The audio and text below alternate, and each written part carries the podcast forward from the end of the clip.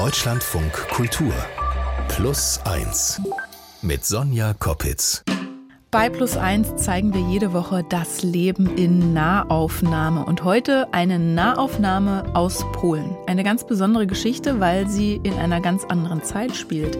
Die heute 96-jährige Wanda Traczyk-Stawska erzählt von ihren Kämpfen gegen die Deutschen im Zweiten Weltkrieg. Die Geschichte ist nicht ganz ohne. Es geht um den Warschauer Aufstand, es geht um Grausamkeiten der deutschen Besatzer, um Schüsse, Krieg und Tod und eben um die damals noch junge Wanda, die mittendrin kämpft.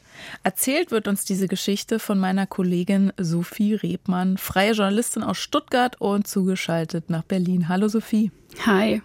Du hast ja schon mehrere Geschichten äh, bei Plus Eins erzählt. Zuletzt ging es um eine belarussische Lyrikerin im Exil. Liegt das an deinem persönlichen Osteuropa-Bezug oder ist es Zufall? Das ist, glaube ich, Zufall. Ich überlege gerade, nee, eigentlich fand ich ganz spannend eben dieses äh, in der Opposition sein ähm, in einem Regime, weil ich das eben von meiner Oma mitbekommen habe, mhm. weil ich eben, ich habe einen persönlichen Bezug zu Polen. Du bist ja halb Polin, halb Deutsche. Genau. Ähm, Jetzt kannst du ja eigentlich zu beiden Parteien der heutigen Geschichte auch einen Bezug haben. Ich habe es ja schon gesagt, es geht um die 96-jährige Wanda Traczyk-Stawska aus Polen. Wie hast du sie kennengelernt?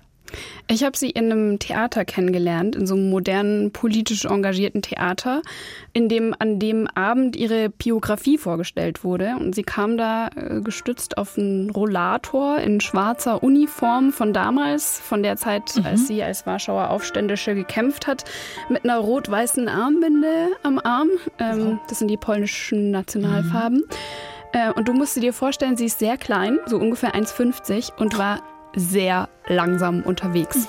Einfach weil sie sehr schwach war. Also es hat wirklich mhm. lange gedauert, bis sie da auf die Bühne äh, gegangen ist. Aber als sie dann da war, dann hat sie den ganzen Saal unterhalten. Zum Beispiel, da ist mir eine so Szene im Kopf, als ihr die Moderatorin gesagt hat, sie soll doch bitte ins Mikrofon sprechen, damit man sie besser versteht. Mikrofon, Ja, mam bardzo donośny Da hat sie dann einfach gesagt, ich habe eine sehr laute Stimme, man wird mich schon verstehen. Ich war Lehrerin. Ach ja, gut. Also schlagfertig ist sie schon mal. Genau, genau. Und sie hat tatsächlich dann auch einfach ohne Mikrofon dem gesamten Saal, ungefähr 120, 200 Leute so etwa, erzählt, äh, eine, eine ganze ja, zwei Stunden lang eigentlich, über die Unterdrückung durch die Deutschen zur Zeit des Zweiten Weltkriegs und darüber, wie sie die Deutschen, die Niemce, gehasst hat ähm, mhm. und dass man heute Freundschaft schließen muss mit den Deutschen, weil man keine zwei Feinde, die Russen und äh, die Deutschen in der Nachbarschaft haben will und Deutschland das geringere Übel ist. Oh. Die Leute, die dort waren, die kamen mit Blumen und einzelnen roten Rosen und haben nach der Veranstaltung sie auch ihr übergeben und haben Fotos mit ihr gemacht und ihr die Hand geschüttelt und so ganz bewundernd Pani Wanda, Frau Wanda zu ihr gesagt. Und für mich, wir haben ja gesagt, ich bin äh, als Deutsch-Polin aufgewachsen, war das so ein bisschen seltsam, ähm, von ihr irgendwie zu hören, wie sie die Niemce, die Deutschen, mhm. äh, hasst oder gehasst hat und dass sie irgendwie das geringere Übel sind. Eben weil ich, ja, weil ich beides bin und ja. eben beide Perspektiven sehe und einerseits von meiner polnischen Oma auch solche Geschichten über Kriegsverbrechen erzählt mhm. bekommen habe, wie sie Pani Wanda da erzählt hat, aber eben auch das Fotoalbum meiner deutschen Oma im Kopf habe, in dem alle ihre Brüder mit Reichsadler auf der Brust waren, weil sie eben danach als Soldaten in den Krieg gezogen sind und womöglich auch dort gekämpft haben. Und genau deshalb war mir diese Geschichte auch wichtig und genau deshalb wollte ich sie dann auch nochmal treffen und das Gespräch weiterführen. Also bin ich ein paar Wochen später zu ihr nach Hause, um in Ruhe mit ihr zu sprechen. Hallo? Äh, Bardzo proszę nacisnąć furtkę, mhm. furtkę. Dziękuję, tak weszłam. Und da war sie wie ausgewechselt, noch schwächer als davor. Sie hatte so ganz viele Tabletten neben dem Sofa. Es roch nach Erkältung und, und Sachen, die man mhm. gegen Erkältung unternimmt, also Eukalyptus und solchen Dingen. Also es wirkte auf mich alles sehr, als würde diese Zeitgeschichte so vor meinen Augen zerbrechen. Mhm. Und da hat sie mir dann von ihrer Kindheit erzählt. Pani Wanda wächst als älteste von vier Kindern auf. Sie lebt mit ihrer Familie am Stadtrand in Warschau in einer Zwei-Zimmer-Wohnung mit eigenem Bad. Das ist damals sehr modern. Das kann sich die Familie leisten, weil ihr Vater, Arbeiter in einer Erdölfirma, da gerade eine Beförderung bekommen hat und als Betreiber einer Tankstelle gearbeitet hat. Wandas Mutter ist zu Hause und kümmert sich um die Kinder. Und Wanda und die Geschwister werden patriotisch erzogen, weil schon ihr Vater und ihr Großvater für die Unabhängigkeit Polens gekämpft haben und ihr Vater davon viel mhm. erzählt. Was bedeutet das, äh, patriotisch erzogen? Wie hat sich das im Alltag geäußert? Also sie hat einfach erzählt, dass ihr Vater immer wieder darüber berichtet hat, wie er damals, als er jung war und auch der Großvater, als er jung war, wie sie für die Unabhängigkeit während des Ersten Weltkriegs noch für Polen gekämpft haben. Und es waren auch immer wieder Leute mit da, die halt damals auch mitgekämpft haben. Und dann haben sie eben über die Unabhängigkeit und, und Polen und das Polentum und die polnische Geschichte gesprochen. Mhm. Und Wanda selber ist ein Kind, das viel Bewegung braucht, gerne auf dem Fußballfeld herumrennt, die neugierig und wissbegierig ist, gerne in die Schule geht und einen eigenen Kopf hat. Mm, sie ist so eigensinnig, dass ihre Mutter sie als störrisch bezeichnet, was sie natürlich bestreitet. Sie wächst dann recht unbekümmert auf, bis zum 1. September 1939. Da ist sie zwölf Jahre alt und der Zweite Weltkrieg bricht aus. Polen wird von den Deutschen, den Niemce, überfallen und eine Woche später rückt die Wehrmacht an die Grenze zu Warschau vor, also genau dort, wo Paniwanda eben am Stadtrand lebt. Die polnischen Soldaten verstecken sich in den Häusern in ihrem Viertel und die Deutschen schießen von den Äckern hinter den Häusern auf dieses Viertel. Damit wohnt sie jetzt praktisch an der Front und erlebt da etwas mit, was sie für immer verändert. Und das ist eine kurze Vorwarnung. Was sie beschreibt, ist sehr brutal und wer das nicht aushält, der überspringt am besten die nächsten eineinhalb Minuten. Widziałam coś, co spowodowało, że w moim małym wtedy serduszku ich habe etwas gesehen, was dazu geführt hat, dass in meinem damals so kleinen Herzen so ein Hass auf die Deutschen erwacht ist. So eine Wut, dass ich unbedingt schon erwachsen sein wollte, um als Soldatin mit einer Waffe in der Hand zu kämpfen. Die Deutschen haben unsere Straße bombardiert. Und ich wollte nach draußen rennen, um zu sehen, wo die Bombe eingeschlagen ist. Das bombardierte Haus war auf der anderen Straßenseite. Eine Frau rannte heraus mit einem Baby im Arm. Das war noch ein Moment der Verwunderung, dass da jemand rausrennt. Da war ja Rauch, der Bombeneinschlag noch in den Ohren.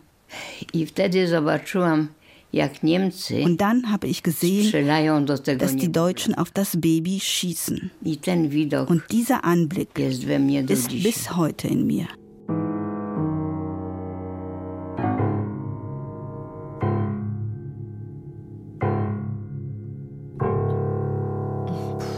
Wie alt war Wanda da?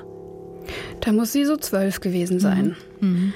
Und sie ist entsetzt natürlich. Und dieses Entsetzen wandelt sich in Wut auf die Menschen, die das getan haben.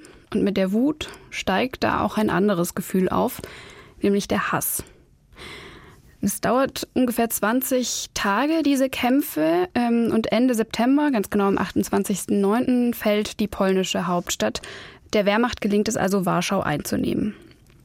Unter der deutschen Besatzung werden die Polinnen und Polen dann systematisch erniedrigt. In der Straßenbahn dürfen sie nur den hinteren Wagen nutzen, auf dem vorderen steht nur für Deutsche. Es gibt regelmäßige Razzien mitten auf der Straße, in denen Menschen vor den Augen anderer umgebracht werden, als Rache für getötete Wehrmachtssoldaten oder einfach so. Der Hass, den Paniwanda spürt, der wächst. Hass auf die Deutschen, die Niemce. Und mit diesem Hass wächst auch der Wunsch, den Besatzern etwas entgegenzusetzen. Paniwanda will gegen die Deutschen kämpfen. Widziałyśmy, jak jest okrutna ta wojna, ale przede wszystkim widzieliśmy okrucieństwo Niemców. Wir haben gesehen, wie grausam der Krieg war. Vor allem haben wir die Grausamkeiten der Deutschen gesehen. Wir, die Jugend, haben am stärksten gespürt, dass die Deutschen uns behandeln wie Untermenschen. Wir durften nach der Grundschule nicht mehr lernen, weil sie Übermenschen waren und wir Untermenschen. Und für uns war das ein Signal, dass wir um unsere menschliche Würde kämpfen müssen. Dieses Gefühl der Menschlichkeit und das Streben nach Gerechtigkeit um jeden Preis to takie pragnienie sprawiedliwości za wszelką cenę. 1940 beendet sie die sechste Klasse und darf dann nicht mehr in die Schule gehen. Also geht sie heimlich in eine Schule im Untergrund, so wie das ein großer Teil der polnischen Jugend macht. Und sie ist bei den Pfadfindern und die beschließen, aktiv zu werden. Und alles, was sie machen können, ist verwundete Soldaten im Krankenhaus besuchen. Also machen sie das, bringen ihnen Blumen und lesen mhm. ihnen aus der Zeitung vor. Und als die Versorgung mit Lebensmitteln immer schlechter wird, fangen sie an, in der Nachbarschaft herumzufragen, Essen zu sammeln und dann hilft ihnen Wanders Mutter dabei, daraus etwas zu kochen, was sie den verwundeten Soldaten mitbringen können. Als Wanda in die achte Klasse kommt, da leben sie seit ungefähr zweieinhalb Jahren unter deutscher Besatzung, stirbt ihre Mutter sehr plötzlich nach kurzer, aber schlimmer Krankheit. Es ist nicht ganz klar, was sie hatte. Die Ärzte stellen keine richtige Diagnose. Sie sagen, es liegt am Herzen. Aber die Familie ist nun ohne Mutter und das bedeutet für Wanda, dass sie als Älteste diese Rolle übernehmen muss mit 14 Jahren. Sie sind mittlerweile zu sechst, mit dem Vater zu siebt, weil die Familie zwei Cousins zu sich aufgenommen hat, deren Eltern bei einem Bombenangriff zu Beginn des Kriegs ums Leben kamen. Było mi bardzo, bardzo ciężko es war sehr, sehr schwer, weil ich den Haushalt schmeißen musste anstelle meiner Mutter, mich um meine jüngeren Geschwister kümmern. Ich musste waschen, putzen, kochen und gleichzeitig lernen. Ich habe mich bemüht zu kochen, obwohl ich das davor nie gemacht habe, weil meine Mutter wusste, wie ungern ich es tat. Ich hatte dauernd Hunger, weil der Tod meiner Mutter dazu geführt hat, dass wir dauernd Hunger hatten. Alle sechs spowodowała to, że byliśmy bardzo głodni, cała szóstka. Sie kümmert sich also um die Geschwister, kocht und räumt zu Hause auf, dann erledigt sie ihre Hausaufgaben, geht in die Schule und zu den Pfadfindern. Und das ist so die Gruppe, die sie unterstützt. Moja drużynowa starała się wesprzeć mnie. Meine Gruppenleiterin hat versucht, mich zu unterstützen, wo es ging. No ale niewiele mogła, bo nur hatte sie nicht viele Möglichkeiten. Sie hatte ja auch nichts. Trotzdem, allein ihre Einstellung uns gegenüber, dass sie uns beigebracht hat, dass wir uns versorgen können, dass wir stricken können. Wobei das für mich eine große Schande war. Ich wollte ja lernen, wie man schießt. Stattdessen habe ich Mützen und Schals gestrickt. Tylko to zwykle nocą, kiedy już wróciłam zmęczona meistens nachts, wenn ich heimkam, müde vom Unterricht und dem Dienst zu Hause.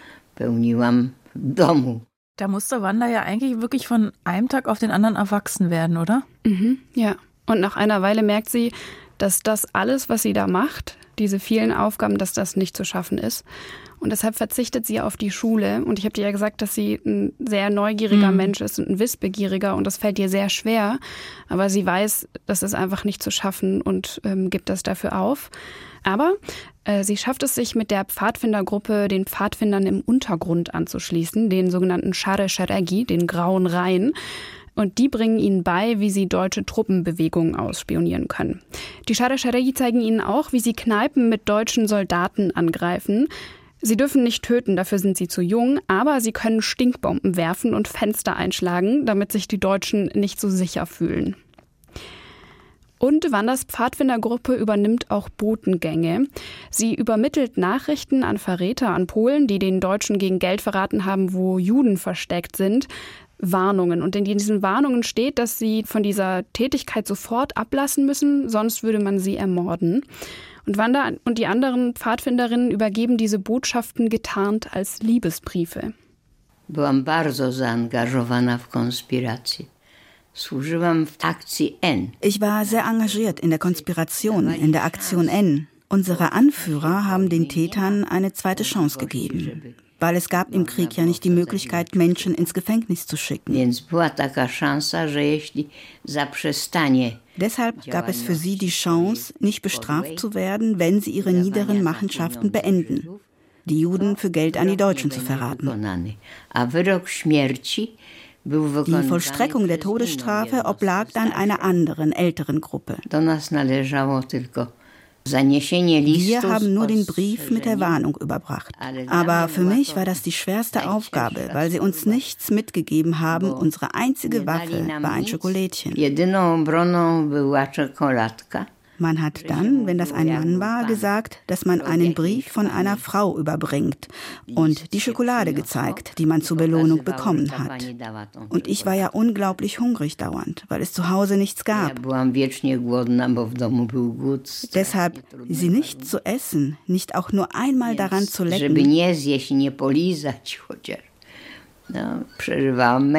Das war eine Qual. Jetzt mal von der Schokolade ganz abgesehen, weiß Wanda damals, was sie da macht? Also war sie sich der Tragweite auch des Risikos bewusst? Ja, auf jeden Fall. Mhm. Sie hat ja die ganze Zeit das Ziel, gegen die Deutschen zu kämpfen und äh, zu sabotieren. Und ja, das finde ich so krass, weil sie ist ja an sich, ist sie ja noch ein Kind. Ne, was mhm. heißt an sich? Sie ist noch ein Kind. Naja, ne? aber ein Kind, was halt mit zwölf Jahren so krasse Erfahrungen machen musste ähm, und die ganze Zeit eine Erniedrigung erlebt und, und vielleicht gerade auch deshalb, weil es ein Kind ist und besonders empfindsam eben so krass merkt, was da alles schief läuft und so eine Ungerechtigkeit mhm. und sich halt einfach dagegen wehren. Ja, aber will. dass dieser Kampfesgeist da ist, man Ne? Also ich hätte mhm. wahrscheinlich eher einen Fluchtinstinkt und oh Gott, bloß nicht in gefährliche Situationen rein, weil ich habe ja gesehen, was da passiert und ja. so weiter. Ne? Ja.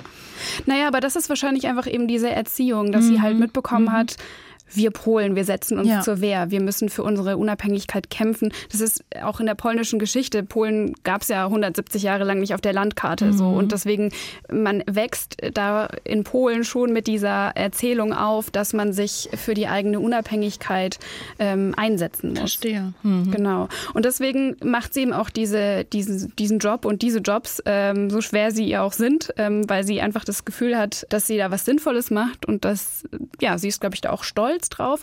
Und gleichzeitig ist sie aber halt auch so ein bisschen unbefriedigt, weil es geht ihr ja eigentlich darum, gegen die Deutschen zu kämpfen und denen was entgegensetzen zu können.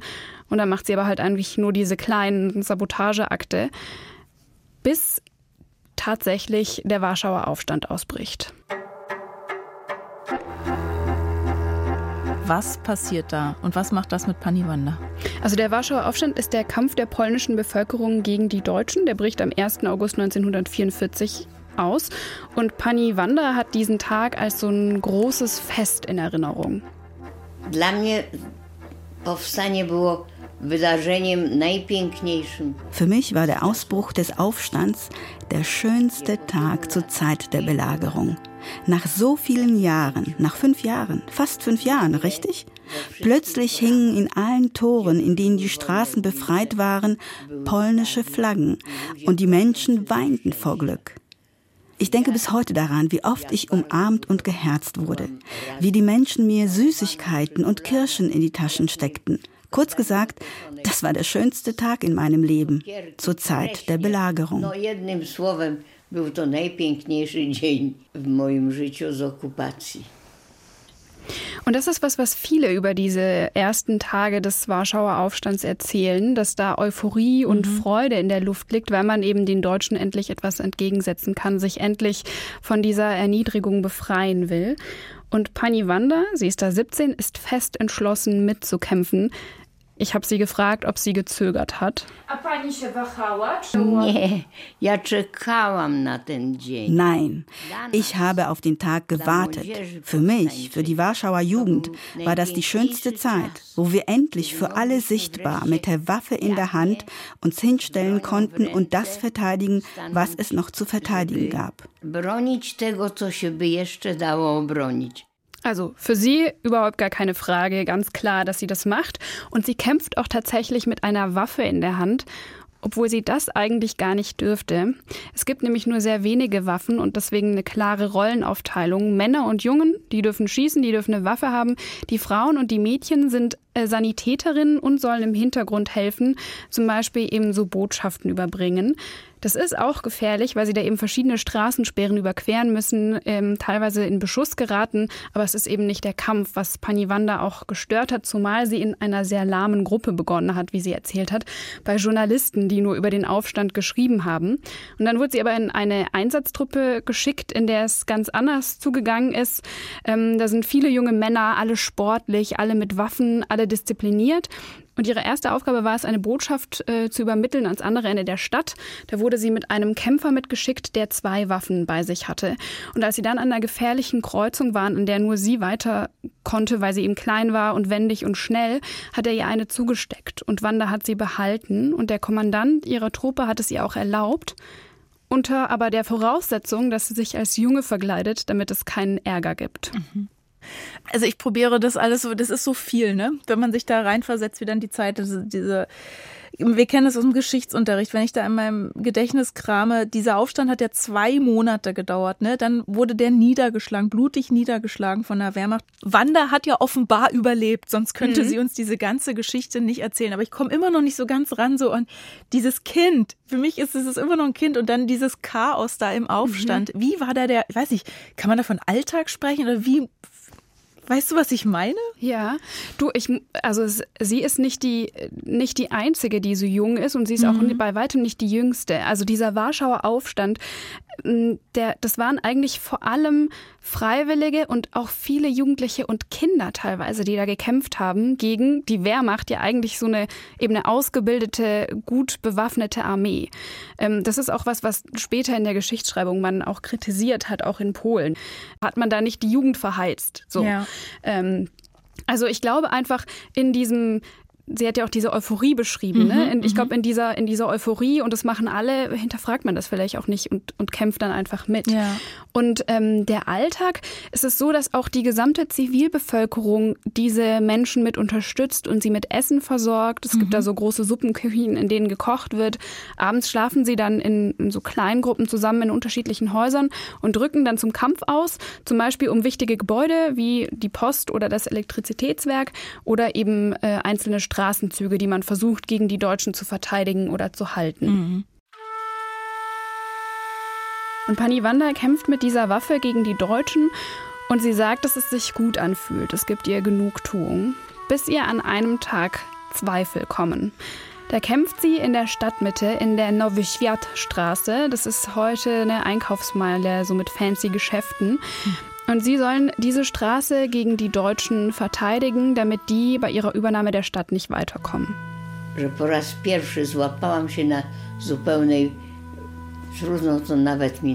Zum ersten Mal habe ich mich bei einer, es fällt mir schwer, das zu benennen, Dummheit ertappt dass ich nicht mehr töten wollte, weil ich gesehen habe, welche Folgen das hat, wenn man eine Granate wirft. Man selbst ist sicher, weil man hinter der Wand steht, und dann wirft man sie durchs Fenster, wenn unten eine Gruppe der Feinde vorbeirennt. Wie schlimm sie leiden. Ich habe gehört, wie sie weinen, ihre grauenvollen Schreie, weil sie ja unter meinem Fenster starben. bo oni pod moim oknem ginęli. Nicht mehr töten wollen ist also eine Dummheit für die Wander von damals. Ja. Mhm. Dieser Gedanke kommt ihr auch nochmal, als sie einem Soldaten, den sie erschossen hat, die Waffe abnehmen muss und dabei in sein Gesicht schaut und erschrickt. Aus der Ferne sieht man diese Furcht nicht und das Leid, aber aus der Nähe ich erinnere mich an jeden, den ich getötet habe. Davon kann ich mich nicht mehr befreien, von diesen erschrockenen Augen.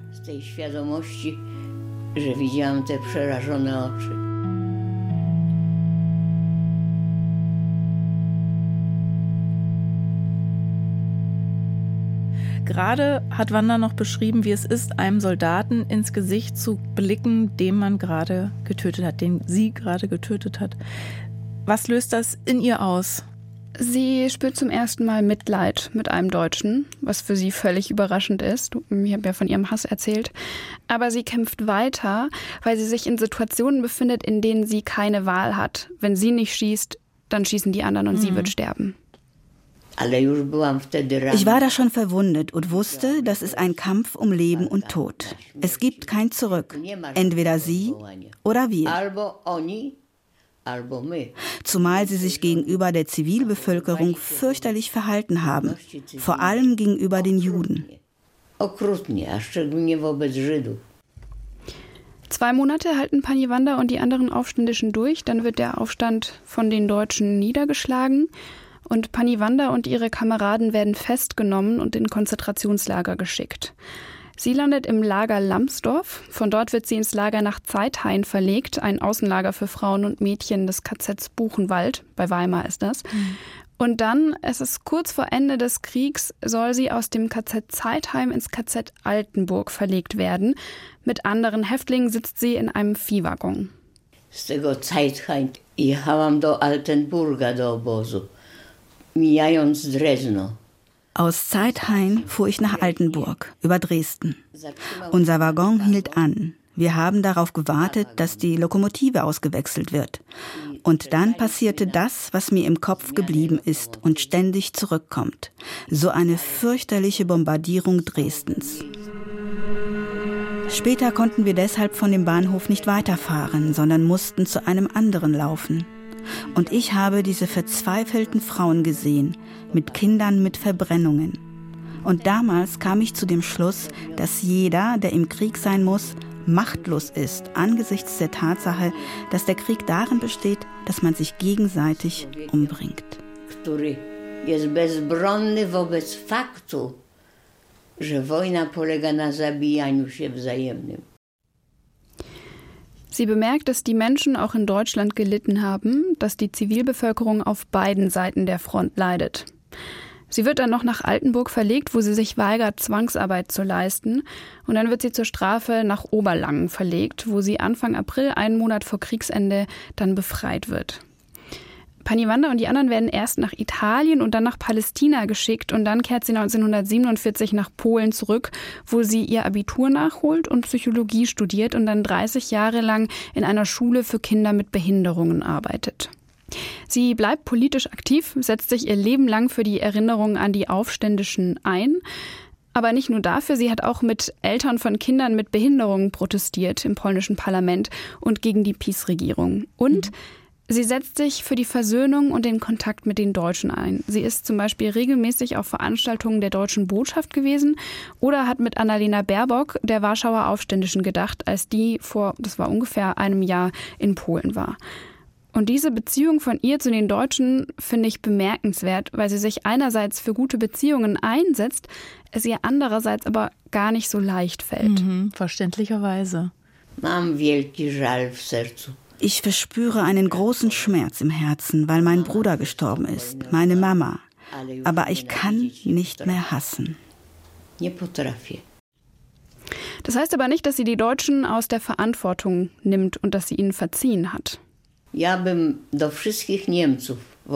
Den Deutschen würde ich zurufen, dass sie zumindest versuchen sollten, einen Teil ihrer Würde wieder zurückzugewinnen.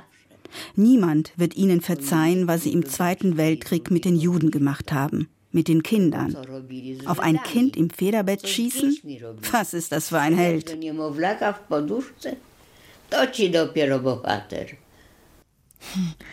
Ich komme gar nicht drüber hinweg, weil dieses Ich kann nicht mehr hassen, da frage ich mich, ist das Ihr Gerechtigkeitssinn, den sie schon so von Anfang an als Kind hatte, oder war das ab dem Moment, wo sie mitbekommen hat, dass auch auf deutscher Seite ganz viele zivile Opfer waren? Genau, das war es. Genau, mhm. dass sie eben gesehen hat, dass es auf beiden Seiten und auch die, die deutschen Soldaten leiden. Das sind halt auch einfach nur Menschen. Mhm.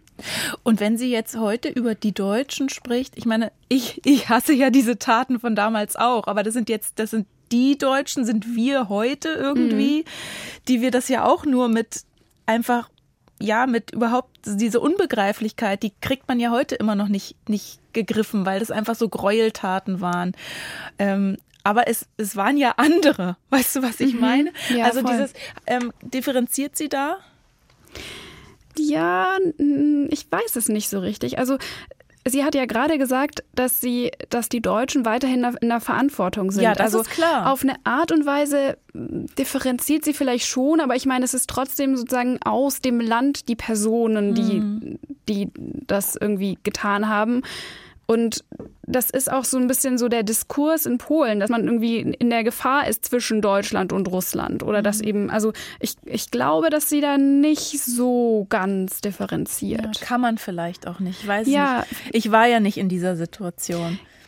Ja, genau. Also ich glaube auch, dass es eben dieses ist, dass, dass sie das eben dadurch, dass sie das erlebt hat und dass für sie eben auch, weiß nicht, die deutsche Sprache so verknüpft ist mit dem, was mhm. sie da erlebt hat, mhm. mit diesen, mit diesen Wunden, die ihr vom Krieg geblieben sind, ähm, dass sie das auch einfach vielleicht nicht so ganz ablegen kann. Ne? Dass sie einerseits sagt, ich kann nicht hassen, aber dass da trotzdem noch dieser Schmerz ähm, da ist. Mhm du hast mit Wanda ja nochmal gesprochen und diese Geschichte, äh, hast gesagt, du willst sie hier erzählen, weil es dich auch ganz persönlich berührt hat und die Geschichte dir nachging. Was hast du denn mitgenommen? Also erstmal war ich verwirrt am Anfang, aber dann habe ich äh, für mich, glaube ich, eben dieses erarbeitet. Es gibt eben so eine Generation, die das so nah miterlebt hat, dass sie das nicht ablegen kann. Mhm. Also dass sie dann zwar differenzieren kann oder dass sie dann zwar sagen kann, jetzt machen wir es anders, aber dass da trotzdem noch diese Wunden da sind, die halt einfach immer wieder so jucken ja. vielleicht. Ja. Und dann gibt es aber halt eben Generationen, die das nicht erlebt haben und die auch anders leben können. Ich glaube, das habe ich so vor allem mitgenommen, dass es halt jetzt mhm. eben die Jüngeren jüngeren Generationen gibt, die da irgendwie diese Verbindung aufbauen können. Aber dass es vor allem auf deutscher Seite wichtig ist, das nicht zu vergessen und ja. eben mit diesem Bewusstsein da weiterzuleben. Und ich finde auch spannend, sie fordert, wie wir hier in Deutschland auch oder wie viele auch, dass es keinen Krieg mehr geben soll. Nigdy więcej wojny. Nie mehr Krieg. Die Menschen müssen lernen, dass wir alle gleich sind. Und trotzdem ist sie keine Pazifistin. Und das ist ein bisschen der Unterschied zu Deutschland, weil sie sagt, für die menschliche Würde, für die muss man immer einstehen. Hm. Wie geht's denn Paniwanda heute, jetzt? Also ich war Ende Juli in Polen nochmal und äh, eine Kollegin aus dem Fernsehen wollte sie fragen, ob sie uns für den 79. Jahrestag des Warschauer Aufstands im August nochmal ein Interview geben wollte. Und das wollte sie nicht mehr. Sie hat hm. gesagt, dass sie das einfach nicht mehr kann. Ja. Und dann war sie aber doch beim Gedenken an den Warschauer Aufstand und hat da sogar eine kurze Rede gehalten. Ale my teraz jesteśmy naprawdę wolnym krajem. Wir sind jetzt ein wirklich freies Land, wenn wir nur verstehen, dass die Demokratie für immer hier bleibt. Denn ohne Demokratie kann man nicht mehr in dieser modernen Welt leben. Habt keine Angst. Denkt daran, dass wir eine freie Nation sind. Und niemand hat das Recht, so zu regieren, dass wir uns erniedrigt fühlen. Damit meine ich vor allem die Frauen. Und damit spielt sie natürlich auf die fehlenden Abtreibungsrechte für Frauen in Polen an und ist also damit bis heute mit ihren 96 Jahren weiterhin politisch aktiv. Wahnsinn. Vielen Dank, Sophie Rebmann, dass du uns Wanders Geschichte erzählt hast und danke auch an Wanda fürs Teilen ihrer Erinnerung mit 96. Das ist ein wahres Zeitdokument. Mhm. Wenn auch Ihre Geschichte hier mal erzählt werden soll, dann schreiben Sie uns an plus1 at deutschlandradio.de und wenn Ihnen plus eins gefällt, dann abonnieren Sie gerne unseren Podcast überall da, wo es Podcasts gibt. Das war's für heute. Es sei denn, Sie haben unsere andere aktuelle Plus 1 Folge dieser Woche noch nicht gehört. Zu Gast ist der smarteste Pfarrer Deutschlands, finde ich. Aber ich kenne natürlich auch nicht alle Pfarrer. Alexander Höhner, 49, sieht viel jünger aus, arbeitet in Berlin und spricht auch das Wort zum Sonntag in der ARD. Und wir reden unter anderem über den Menschen hinter dem Pfarrer und über den Tod und was er mit den Lebenden macht. Denn Alexander hat schon früh seinen Vater verloren. Das merke ich auch bei Beerdigung und da habe ich mich mal selber auch gefragt, sag mal, ist das als Pastor, als Pfarrer, ist das eigentlich noch professionell, wenn mir plötzlich bei einer Beerdigung eines mir fast fremden Menschen plötzlich die Tränen auf dem Gesicht runterkullern und dann denke ich immer, ach man, professionell, was, was ist denn schon professionell? Scheiß auf Professionalität, das ist Mitgefühl. Genau. Und da merke ich einfach, dass ich immer noch traue, dass das mhm. selbst seit mehr als 20 Jahren noch nicht vorbei ist. Aber dass das zu mir gehört, das macht mich ja als Alexander aus, dass ich jemand bin, der, der seinen verstorbenen Vater nicht vergisst und der merkt, ich bin noch connected mit ihm. Der ist noch da.